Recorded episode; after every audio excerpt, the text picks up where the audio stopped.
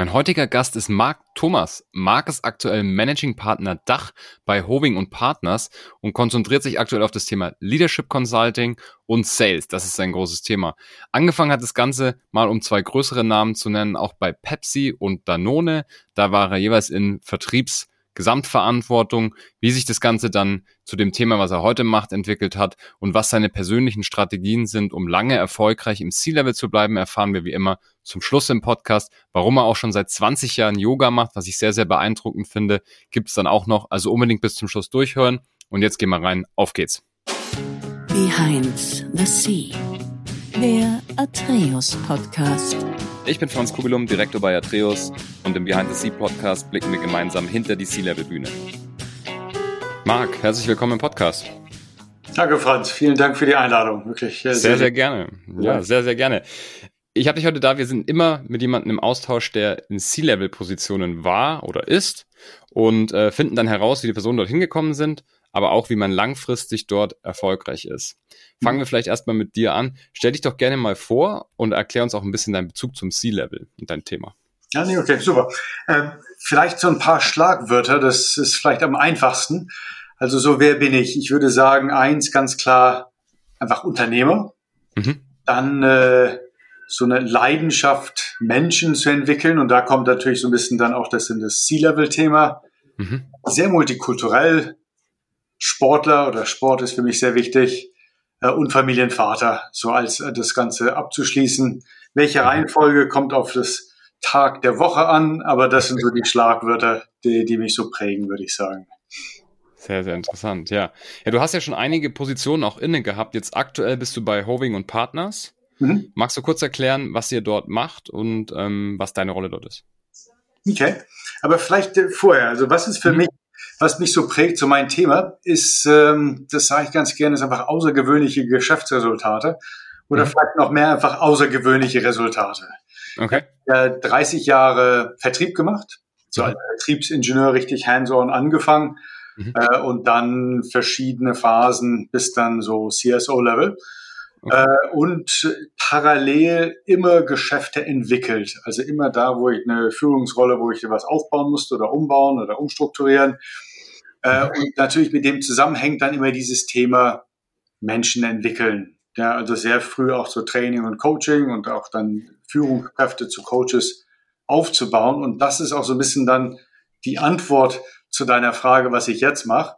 Äh, und was ich jetzt mache, ist, ich versuche Menschen zu helfen, besser im Vertrieb, besser in Verhandlungen äh, und im Key Account, um diese außergewöhnlichen mhm. Resultate zu erreichen. Ja, ich bin Behovinger Partner, bin hier Managing Partner, äh, bin für das Dachgeschäft zuständig äh, und das ist, was wir gerade machen. Versuchen Firmen zu helfen, dass die besser im Vertrieb werden. Okay, verstanden. Sind das dann so Trainings oder wie kann ich mir das vorstellen, wenn ich dann zu euch komme, erster Termin und dann herauszufinden, wie man die Vertriebsmannschaft sozusagen verbessert? Wie sieht das aus? Das ist sicherlich äh, ein großer Aspekt, natürlich dieses Training. Mhm. Äh, aber Training ist schon sehr persönlich. Ja, erstens mhm. von der sprachlich, vom sprachlichen Perspektive. Das heißt, also man muss schon Trainings in, in, in einer Sprache machen, die Leute verstehen. Mhm. Äh, aber ich kann ja nicht einfach zu einer Firma reingehen und so ein Standard 15 Training machen.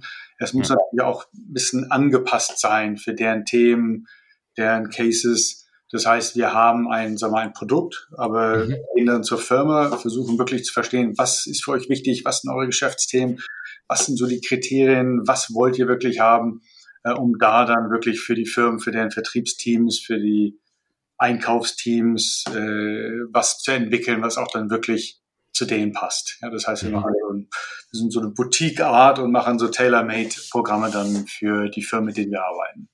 Mhm. Sehr interessant. Wie, wie hast du denn jetzt die Veränderung des Vertriebes wahrgenommen durch ähm, den Push von Videokonferenzen jetzt in, äh, ja, in den letzten zwei, drei Jahren? Hat sich ja schon einiges verändert. Schlagzahl ist gefühlt höher geworden, Vororttermine da weniger, dadurch die Schlagzahl wieder höher. Wie hat sich das alles gewandelt? Ja, ich meine, das ist eine interessante Frage, die auch sehr oft so angesprochen wird, wo gesagt wird, jetzt ist alles komplett anders. Ich meine, als Leute anfingen, per Telefon Vertrieb zu machen, ja, und dann äh, mit Faxgerät und so weiter war natürlich auch da schon eine Änderung. Äh, mhm. Was jetzt natürlich sehr stark hilft, ist die, die, das Videocall, die Videocall-Technologie, aber die ist ja auch nicht so ganz neu. Äh, das heißt also, dass dieses e-, elektronische Medium zu benutzen für Vertrieb ist nicht in dem Sinn was ganz Neues. Äh, mhm. Aber durch Corona wurde man natürlich mehr forciert, mehr auch virtuell äh, zu verkaufen. Äh, und hier ist doch ein Unterschied und das ist der Hauptunterschied ist, Vertrieb ist auf Emotionen basiert. Ja, um wirklich eine gute Vertriebsperson zu sein, muss ich emotional die andere Person abholen.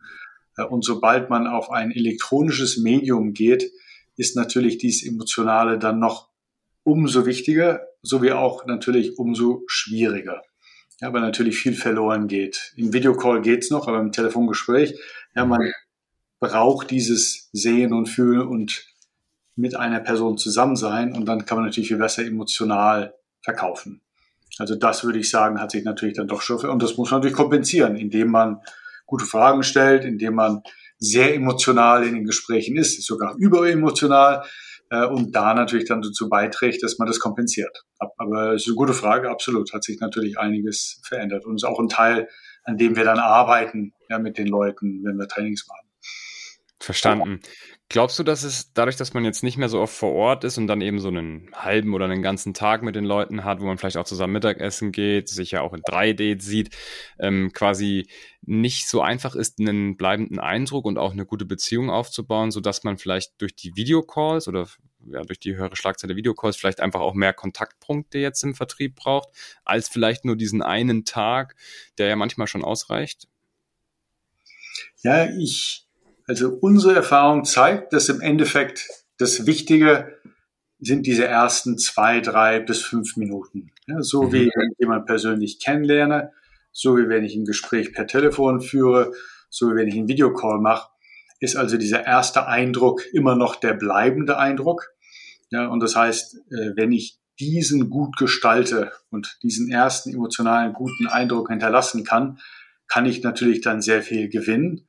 Äh, aber wie in jeder Beziehung muss ich immer dran arbeiten. Natürlich mit dem elektronischen Medium ist es natürlich einfacher, öfter im Kontakt zu bleiben, ähm, wie als wenn ich natürlich vor Ort gewesen bin. Aber die, die Effektivität ist wirklich die ersten zwei, drei Minuten. Ja, das heißt, auch wenn ich viel vor Ort jemanden treffe, heißt es nicht, dass ich dadurch besser verkaufen kann.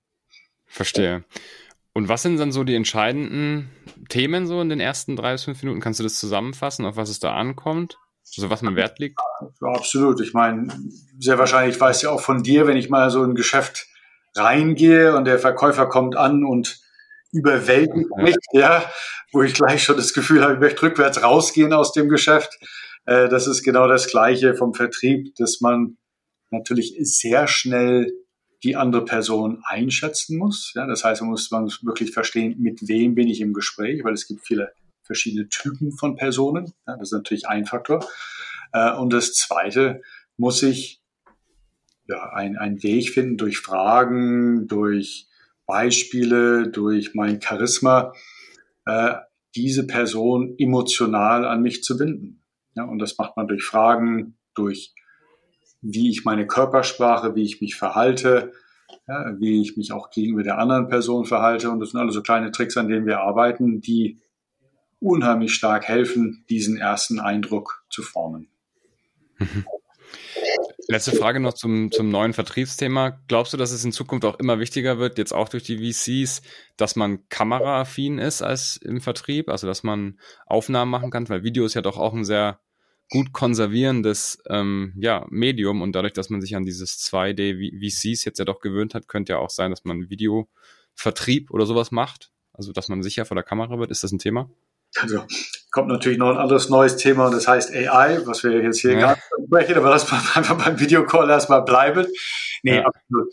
Äh, ich habe vor kurzem so einen Bericht gelesen und da steht dran, dass also über einen Videocall ungefähr 60 Prozent der ja.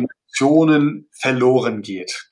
Ja, mhm. das heißt, wenn ich eine Videocall-Technik anwenden möchte, muss ich einfach noch emotionaler sein. Ich muss also noch besser mit meinen Fragen sein. Ich muss noch, äh, ich muss noch viel besser, äh, noch viel besser konstruiertes Gespräch halten, äh, um einfach da zu kompensieren. Das ist das mhm. eine auf der einen Seite, wie ich mich verhalte. Aber was an sich noch wichtiger ist, äh, ist, wie ich den Videocall aufsetze. Ja, sehr oft im Videocall sieht man nur das Gesicht, ja, oder man sieht jemanden ja. weg oder die, die Körperposition ist ganz falsch oder sitzt da im Dunkeln, ja, äh, oder ist eine unscharfe Kamera. Äh, alle diese Faktoren haben einen riesigen Einfluss auf die Effektivität vom Vertrieb. Ja, das heißt, man braucht richtige Beleuchtung, man braucht eine gute Position, man braucht die gute Kamera und so weiter und so fort. Diese ganzen Sachen spielen einen riesigen, machen einen, haben einen sehr großen Einfluss auf, wie die Person auf der anderen Seite einen sieht. Ja, und natürlich darauf basiert dann diese, dieses Vertrauen aufzubauen. Ja, wenn ich mhm. dich sehe und, und das bist mir sympathisch, ja, dann kann ich an, äh, sehr schnell Vertrauen aufbauen. Wenn ich irgendwie im Dunkeln sitze, dann ist die Person natürlich sehr skeptisch. Ah, ja, okay. Ja, du hast schon gerade angesprochen, AI. Ähm, ich bin ja selber auch im Vertrieb. Ich benutze jetzt ChatGPT, sage ich mal so für Re Recherchearbeit, also für alles, was man so sonst hätte an irgendwie Research äh, Analysts rausgeben würde. Ähm, ich benutze es jetzt aber noch nicht wirklich so, dass ich sage, die AI macht für mich den Vertrieb. Ist das was, wo du sagst, das ist jetzt schon noch was, wo man sich jetzt auch speziell damit befassen sollte und macht ihr das auch? Also ich persönlich sehr stark und unsere Firma auch sehr stark, weil mhm. wir sehen einen sehr großen Wandel, der kommt mit AI. Ich meine, das erste ist natürlich das AI einfach als Instrument zu benutzen. Ja, das heißt, ich schreibe E-Mails, tue sie da prüfen oder hole mir Ideen, ja, was du ja gerade beschrieben hast. Mhm. Der zweite Schritt ist natürlich, wenn AI ausreichend gut eingesetzt ist, kann ich einen minderwertigen Vertriebsperson mit AI verstärken. Das heißt, ich brauche nicht mehr so ganz super ausgebildete Leute, weil ich, ich brauche aber jemanden, der sympathisch ist und mit AI kann ich ihn dann einfach sehr viel stärker machen. Das heißt, das ist so der zweite Schritt. Ja, und der dritte Schritt, wo AI dann anfängt, wirklich einen Einfluss zu kommen, sind die, Proze die Vertriebsprozesse, die schon so halb automatisiert sind, ja, wo ein Einkauf einfach eine besondere Spezifikation braucht ein Produkt. Da braucht er keine, keine Vertriebsperson mehr in dem Sinn. Der kann ja über AI dann genau das Produkt finden, was er braucht und das ganze Matching kann dann sehr viel schneller gemacht werden. Das heißt also, da wird dann teilweise Vertrieb komplett wegfallen, weil es automatisiert wird. Mhm. Irgendwann kommt dann auch mal als AI, als ja, mit einem Avatar, so wie ich jetzt hier gerade sitze, ja, das ist dann ein AI-gesteuerter Avatar, der auch vielleicht sehr persönlich aussieht, der vielleicht auch einen mhm. Großteil des Vertriebes machen kann. Also da sehe ich eine, eine Riesenänderung, die auf uns zukommt. Absolut. Ja. Ja, ja ich finde es auch super interessant. Ich glaube, man kann es nur so Step by Step nehmen. Ähm, ich glaube, wenn man da ein bisschen so hands-on einfach versucht, da die neuesten Themen, die zumindest einigermaßen dann auch zum eigenen Geschäftsmodell und zur eigenen Art auch passen, dann mit einzuimplementieren, fährt man gar nicht so schlecht. Und wenn nicht, dann, wie gesagt, verlinken wir natürlich auch dich und deine Company in den Show Notes. Wer dann mit dir in Austausch treten möchte, kann das gerne direkt machen oder fragt, fragt einfach bei mir nach. Ich mache gerne auch eine Intro. Mhm. Ja, aber ich glaube, das Wichtigste ist für alle so als Message, ist ja. äh, äh über, äh, lässt, lass das Thema nicht auf der Seite liegen, weil mhm. äh, das unheimlich schnell wie so eine Riesen-Tsunami auf uns zukommt. Äh, und lieber da mitzuschwimmen, anstatt überschwappt zu werden von dieser Tsunami, die noch kommt. Ja, das, da müssen das wir alle. Gut, schauen wir uns mal an, wie du da hingekommen bist. Ähm, und zwar, also würde ich mich jetzt interessieren, wo bist du aufgewachsen? Was hast du überhaupt studiert? Und, und, und wie bist du dann auch in die erste geschäftsführende Rolle gekommen? Okay, nee, äh, sehr gerne. vornherein vielleicht mal so nicht so ganz so ein Standard-Lebenslauf, den man vielleicht äh, öfters in Deutschland sieht, schon ein bisschen außergewöhnlich und dadurch auch viele Leute so draufschauen und sagen, hm, welche Box kann ich diesen Mann reinlegen? Äh, wie gesagt, also ich bin in Malaysia geboren, da aufgewachsen. Dann habe ich in Colorado in Amerika studiert, äh, Erdöl und habe dann in der Erdöl Erdölindustrie angefangen auf einer Bohrinsel, also richtig Nordsee, kalt, äh, nicht so schönes Wetter äh, als Ingenieur auf der Bohrinsel. Da habe ich dann ein bisschen Geld zusammensparen kon, äh, können und habe mir dann ein MBA bei INSEAD finanziert.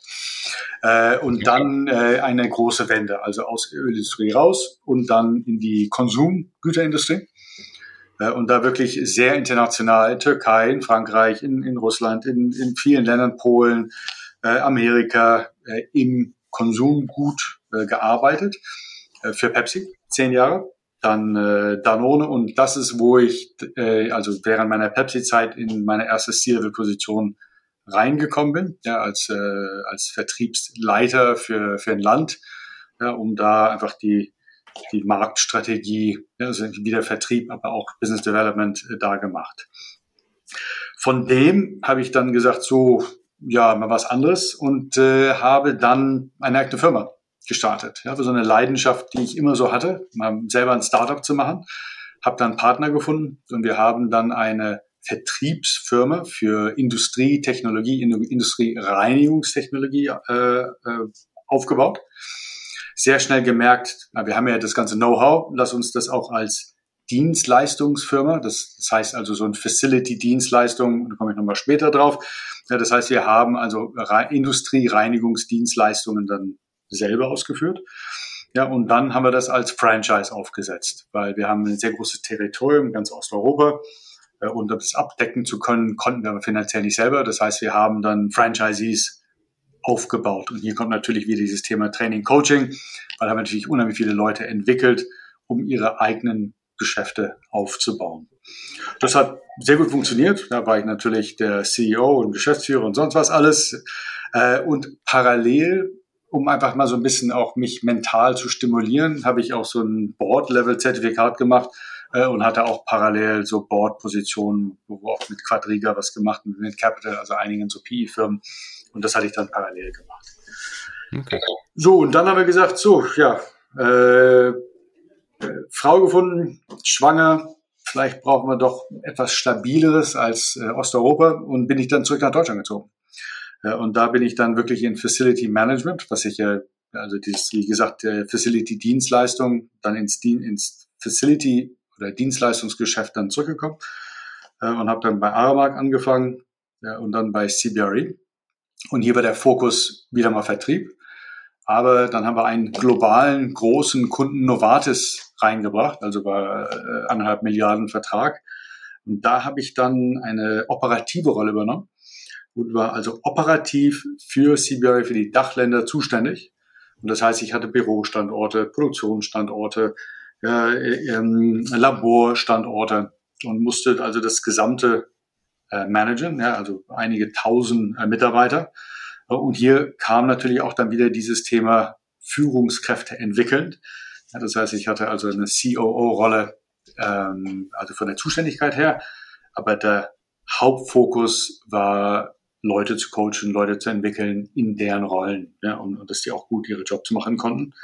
Und das ist natürlich so dann dieser Schritt, wo ich dann wieder äh, das jetzt nur ausschließlich mache, ja, meine Leidenschaft und also Leute entwickeln und Managing Partner bei Hoving und Partner. So, das ist mal so ein Schnelldurchlauf äh, meines Lebens.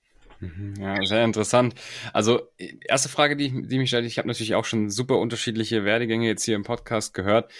Würdest du sagen, dass es schwierig ist, in so einem großen Konzern wie Pepsi oder mit vielen Mitarbeitern wie Pepsi auch in eine C-Level-Rolle zu kommen? Vergleichbar mit, ähm, dass man sich selbst was aufbaut, weißt du, was ich meine? Also so vom Style mhm. Invest und auch generell. Nee, das ist ein guter Punkt und das ist auch sicher auch mit eins der Gründe, weshalb ich da weg bin.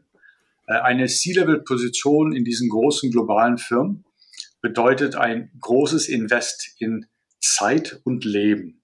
Ja, weil sobald du auf einer C-Level bist, musst du sehr viel reisen, du bist sehr viel unterwegs, weil du ja mit Leuten arbeiten musst, also viel mehr, als wenn du dein eigenes Startup hast. Äh, und du hast aber nicht mehr die Flexibilität und dein Familienleben leidet sehr stark drunter. Und das ist auch sicherlich mit eins der Gründe, weshalb ich gesagt habe, nee, das ist nicht so ganz so meins, weil ich bin schon sehr familienorientiert, ja, und dass ich da wochenlange, wochenlange weg bin und dann wirklich jeden Abend welche Events. Das ist nicht so ganz so meins. Und das ist definitiv so wie den großen deutschen äh, globalen Firmen, ja, so wie in den amerikanischen oder internationalen, muss man schon gewissermaßen sein eigenes Leben darauf darauf opfern. Ja, das heißt, man ist dann sehr in seiner C-Level-Rolle äh, und muss vielleicht das, den Sport und diese persönlichen Sachen schon zu gewisser Teile dann opfern. Und deswegen habe ich gesagt, das möchte ich nicht. Ja, ich möchte was anderes. Okay. Ja. Schauen wir mal auf deine, du hast gerade schon angesprochen, so die persönlichen Sachen, auch Sport etc. zu opfern. Das mhm. ist ja manchmal, ähm, manchmal ist es okay, dass man sich voll und ganz auf eine Sache fokussiert und das kann ja auch Beruf sein etc. Aber manchmal merkt man dann auch, dass die Performance eher runterfällt, wenn man vergisst, nach sich selber zu gucken. Wie sieht's denn bei dir aus? Wie sieht denn so ein, so ein Tag bei dir aus? Ähm, führ uns da mal durch. Wann stehst du auf? Hast du irgendwelche Praktiken, irgendwelche, sag ich mal, Routinen oder sowas, die dir da zum Erfolg helfen? Erzähl da mal. Ja, nee, äh, ich, ich habe keine Tagesroutine in dem Sinn. Ja? Ich habe aber definitiv eine, eher eine Wochenroutine. Das heißt, was sage ich damit? Ich habe meine Arbeitszeit, ja, die vier, fünf Tage in der Woche.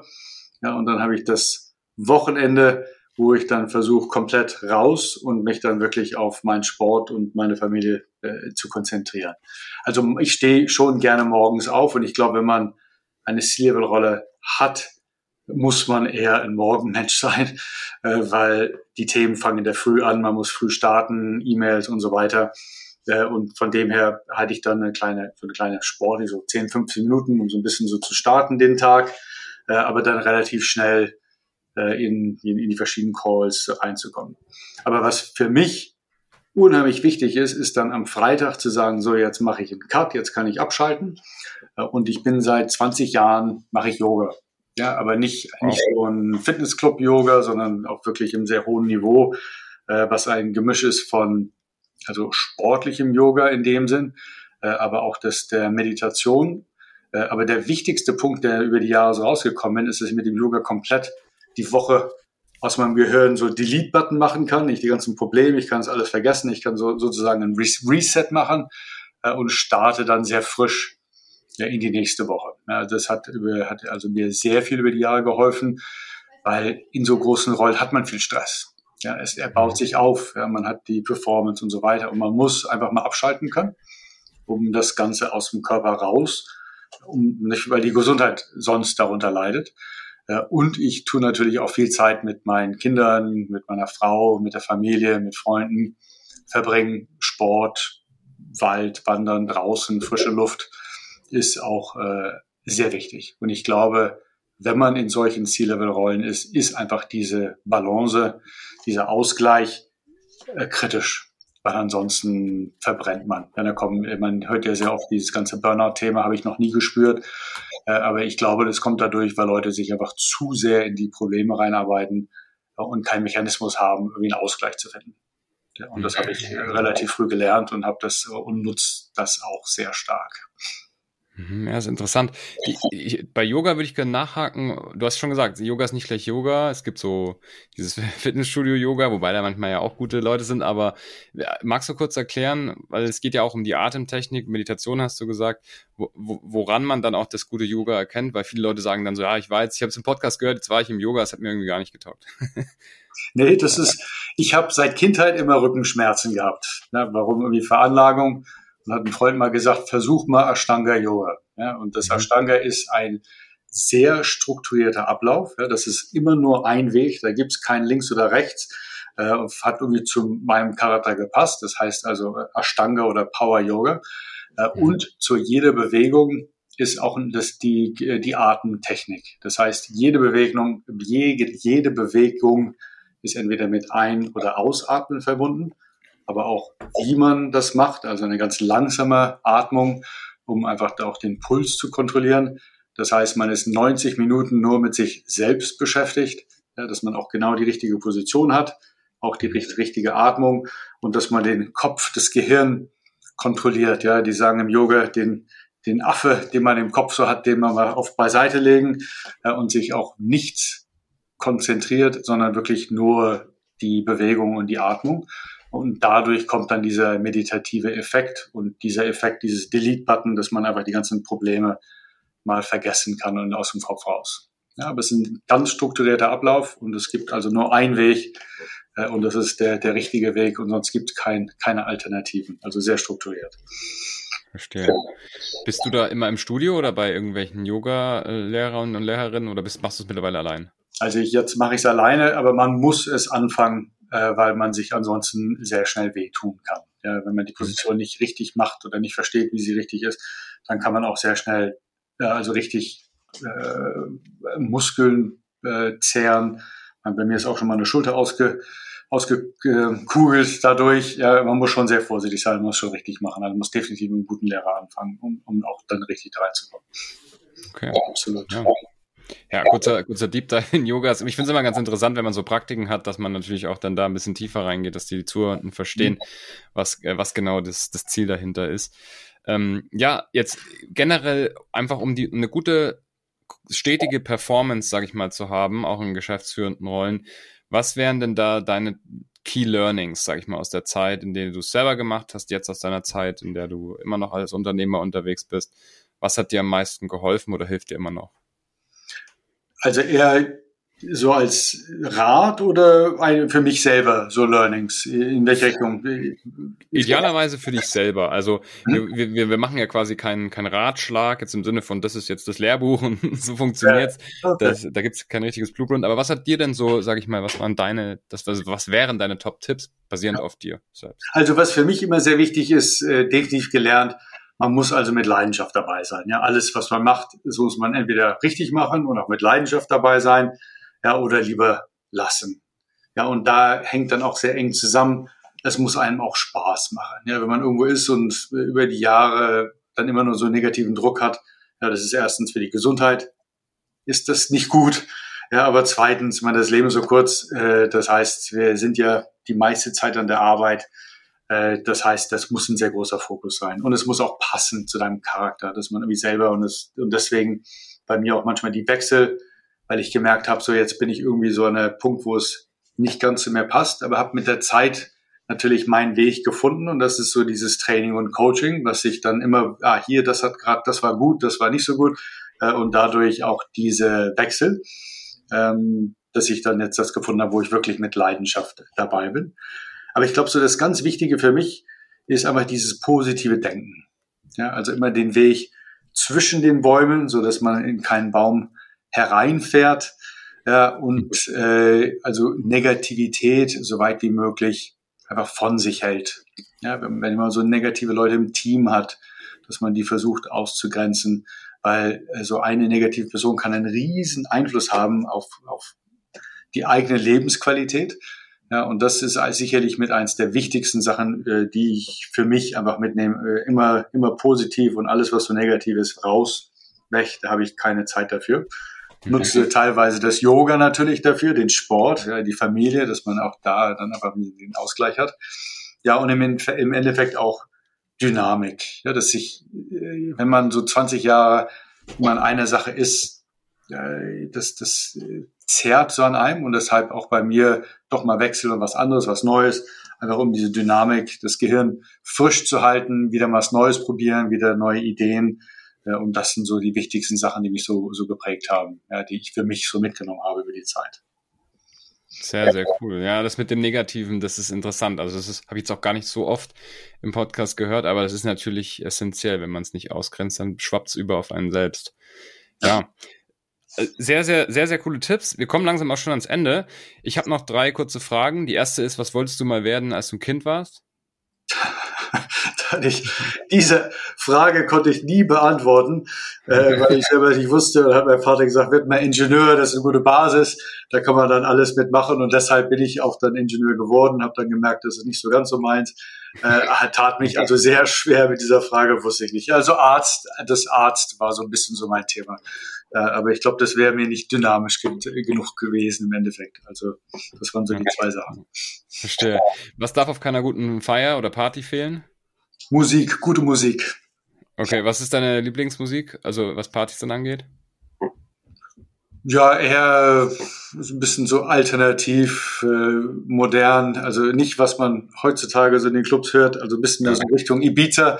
Ja, das ist so, wo ich mich sehr wohl fühle. Also schon alternativ, modern, guten Beat. Okay, äh, ja. Bass, äh, das ist so, wo ich mich sehr wohl fühle. Sehr gut, ja, ja, kann ich, gehe ich mit auf jeden Fall. Ähm, super, wie kann man dich erreichen, wenn man dir in Austausch gehen möchte? Ich bin überall immer jederzeit erreichbar, ja, über LinkedIn, über per Telefon.